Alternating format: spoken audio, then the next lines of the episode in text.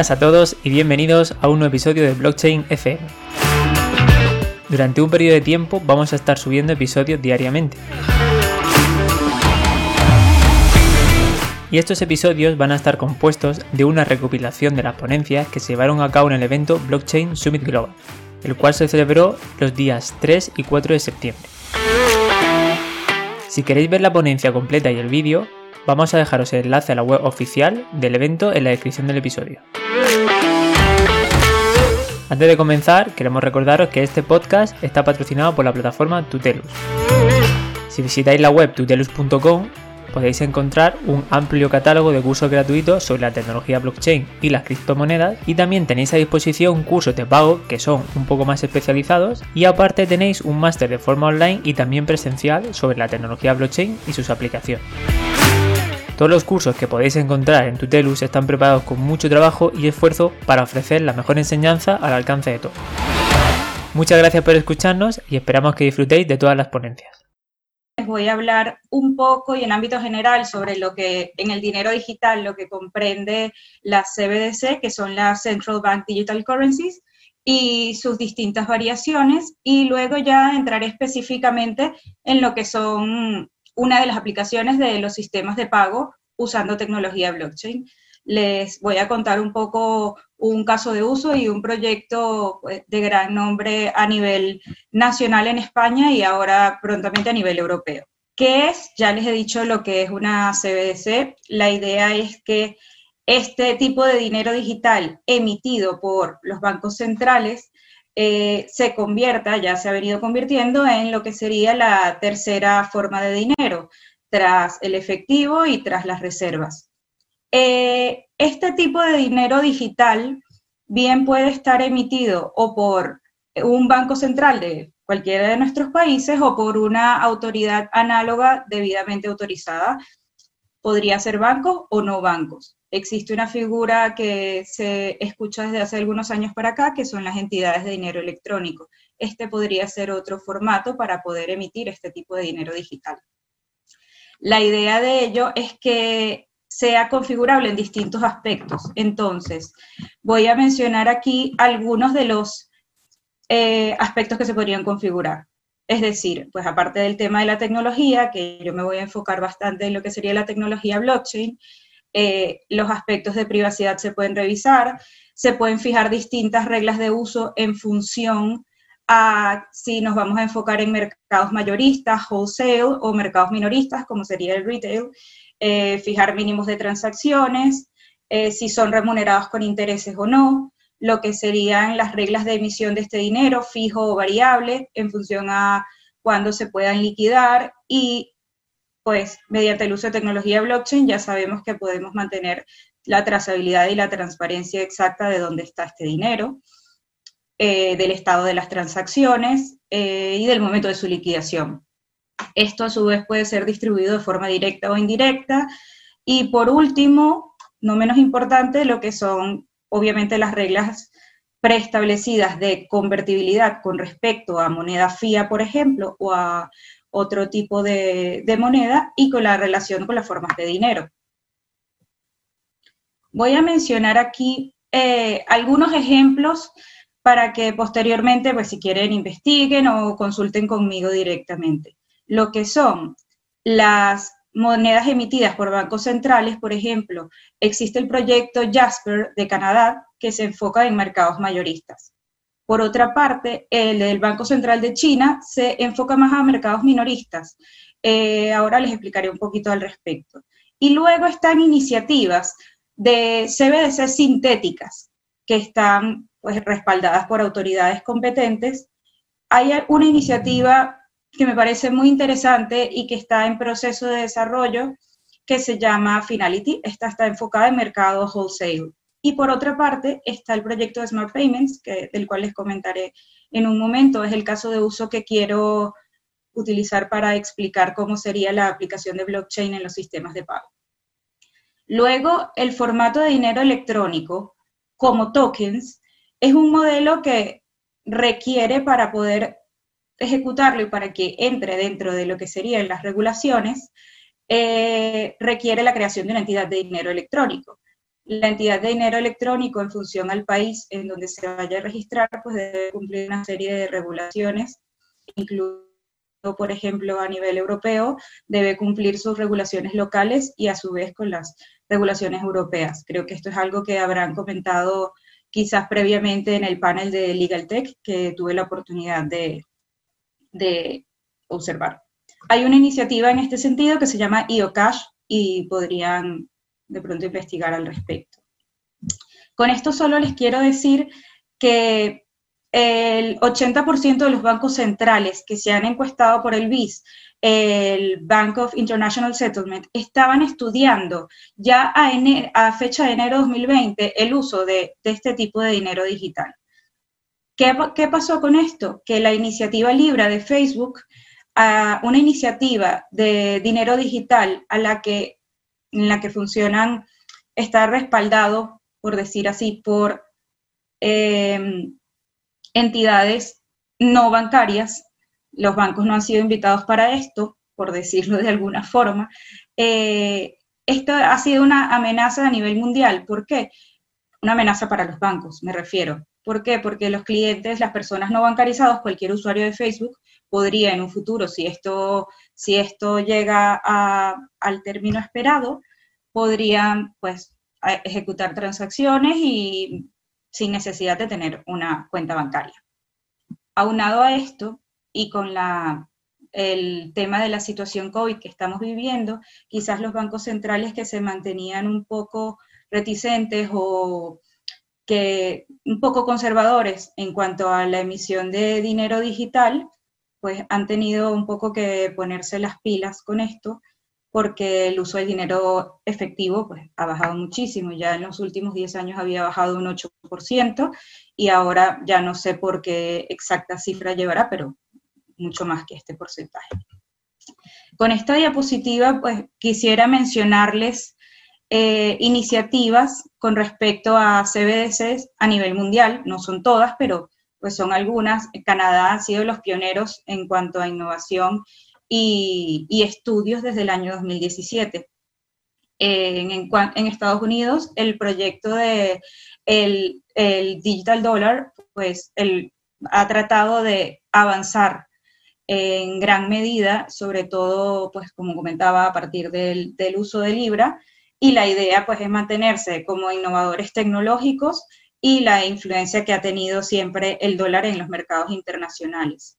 Por otra parte, eh, tenemos en Suecia la ICRUNA, que en este país pues desde hace muchísimo tiempo el, dinero, el uso del dinero en efectivo es prácticamente nulo. En China está el yuan digital y esta alternativa simplemente permite integrar sistemas de pago de, en las plataformas ya existentes. Por ejemplo, una, o sea, sus ideas principales son trabajar directamente con WeChat y con Alibaba. Luego, en España, pues ya les voy a comentar, aparte del, del, proyecto del euro digital, ya les comentaré un poquito más al respecto y ya cuando nos vamos a lo que sería Sudamérica, pues se menciona eh, el petro venezolano que está respaldado por recursos y activos del país, orientado al público en general, la verdad es que por, por ser venezolana prefiero reservar mis comentarios al respecto, pero simplemente es una iniciativa que se menciona, se suele mencionar como, como dinero digital del Banco Central a nivel mundial. Y en Uruguay, el IPESO pues, ha sido la primera, la primera moneda emitida en prueba, continúa en prueba, pero esto ha servido día para, para el resto de las iniciativas mundiales, el cual mm, enhorabuena para, Uruguay. Me parece que, estar de primeros y ser guía para el resto es un gran avance. Bueno, como estoy un poco corta de tiempo, voy a avanzar en estas diapositivas en donde detallaba lo que estaba ocurriendo en cada uno de los países mencionados. Ahora les voy a hablar de la plataforma Smart Payments. Ok, les, la plataforma Smart Payments es un proyecto que hemos desarrollado junto con Iberpay, que es el Sistema Nacional de Pagos Españoles, es decir, todos los bancos españoles forman parte de esta sociedad y todos los pagos pasan a través de, este sistema. Entonces, la idea inicial ha sido pues mantener, probar la conexión entre redes blockchain y los sistemas de pago que ya se encuentran actualmente. Eh, Iberpay cuenta con un sistema de transferencias inmediatas muy eficaz en tiempo récord de emitir transacciones en menos de, incluso algunas en menos de dos segundos. Entonces, para este proyecto en el que queríamos pues, utilizar la tecnología blockchain para eh, definir distintos casos de uso y tener soluciones integrales posibles en el marco de la digitalización de los pagos, forman parte del BBVA, Bankia, Santander, Sabadell y Caixa. Estos son los cinco bancos principales españoles y además contamos con el Banco de España, el Banco Central de España, como observador y participante directo en esta iniciativa. Les voy a explicar el esquema de funcionamiento básico. Con esto nos hemos basado en, hemos utilizado tecnología Quorum. Eh, solemos tener proyectos en distintos tipos de blockchain, eh, algunos en Hyperledger Fabric, otros en Parity, eh, este, en este caso se hizo en Quorum por hacer pruebas del registro de los pagos. Pero bueno, no me voy a detener aquí porque dentro de unos minutos mis compañeros Bruno Bachino y Raúl López les contarán un poco más de lo que es el uso de la tecnología y además eh, de, lo que, de lo que serían los retos al momento de estar en llevar estos proyectos a producción. Les cuento un poco en qué funciona esto. Cada banco, son cinco bancos, cada uno tiene un smart contract que ya, pues ya escucharon sobre los smart contracts anteriormente, cada uno tiene uno desplegado en su propio nodo. Es decir, cada uno particularmente se puede comunicar con otro smart contract que se ha configurado y denominado smart payment, porque es en donde se emiten la solicitud de los pagos y la configuración de los mismos. Estoy aquí ahora en el punto 2. Eh, esto a su vez, a través de APIs que hemos configurado, pasan a la plataforma Smart Payments y se emite la solicitud del pago a lo que es el sistema, el subsistema de transferencias inmediatas, el SNC, que es el Sistema Nacional de Compensaciones Electrónicas. En este momento, pues se hace un registro en el balance de este banco, que a su vez tiene una cuenta denominada Target 2 en el Banco Central Europeo. Cada uno de los bancos tiene aquí esta cuenta de Target 2 en el Banco Central Europeo, donde mantiene las reservas. Todo esto se comunica con la red general y se entrega el pago al beneficiario, al banco beneficiario, que puede ser cualquiera de estos cinco que se encuentran aquí previamente. Y luego, pues volvemos de regreso enviando la confirmación a la red de SNCE, a la plataforma Smart Payments y a su vez al, al banco emisor.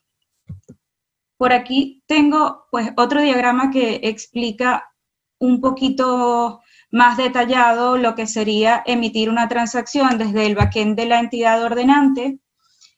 Eh, luego, esto, el smart contract genera un evento que se envía al backend de Iberpay y estamos aquí en lo que serían los pasos 1A y 1B, porque también se comunica con lo que sería Smart Payments. Y luego de esto, se consulta el estado de pago, el pago puede tener aceptado, en espera, rechazado, esto es totalmente configurable y a su vez en respuesta se actualiza, se actualiza el estado nuevamente. ¿Y qué ocurre con esto? Que eh, este sistema tiene la capacidad de simultáneamente generar eventos para que tanto el ordenante como el beneficiario e Iberpay como gestora de esto pueda confirmar el pago.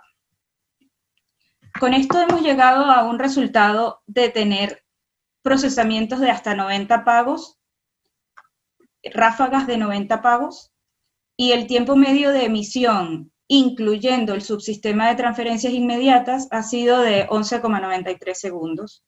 En simultáneo se han podido procesar 8 solicitudes con un tiempo medio de emisión de 2.5 segundos. Esto es un tiempo récord para lo que, lo que se tenía estimado trabajar y pues el hecho de todo es que el funcionamiento básico permite apuntar siempre a esta plataforma y a su vez cada, cada banco con su propio smart contract puede desarrollar distintos casos de negocio. Se hizo una prueba con un caso de negocio sobre gestión de avales por, por ser un caso común entre las entidades, pero cada una puede, puede ejecutar el que considere más conveniente. ¿Cuáles son los próximos pasos? Los próximos pasos básicamente son tres. Eh, crear dinero programable. Hay cuatro escenarios posibles para crear este dinero programable, pero es un hecho que esto va a ocurrir de esta forma y esto permite pues, automatizar relaciones comerciales, contractuales, embeber pagos en procesos de negocio, evitar la amenaza de, de lo que son las stablecoins, creadas fuera del sector financiero, básicamente. Y luego, pues, la, tener el respaldo de los bancos centrales para la creación de estas CBDC sintéticas con alcance cliente final. Repito, modelo retail, modelo minorista. ¿Cuáles son las alternativas de emisión de, de este tipo de dinero? Emitir los tokens directamente por esta sociedad denominada Iberpay, emitirlas como en formato de entidad de dinero electrónico tradicional o emitir en conjunto eh, todas las entidades simplemente teniendo Iberpay como infraestructura de pagos o emitirlos directamente por el Banco Central. Entonces, todo esto tiene distintas implicaciones estratégicas, regulatorias y, y de negocio, que son, por ejemplo, quién respalda este fondo, las reservas, cómo quedan, las reservas de cada uno pueden, el banco, el banco quedaría con, digamos, un bajo nivel de reservas para utilizar a corto plazo, lo cual son distintos aspectos a tomar en cuenta.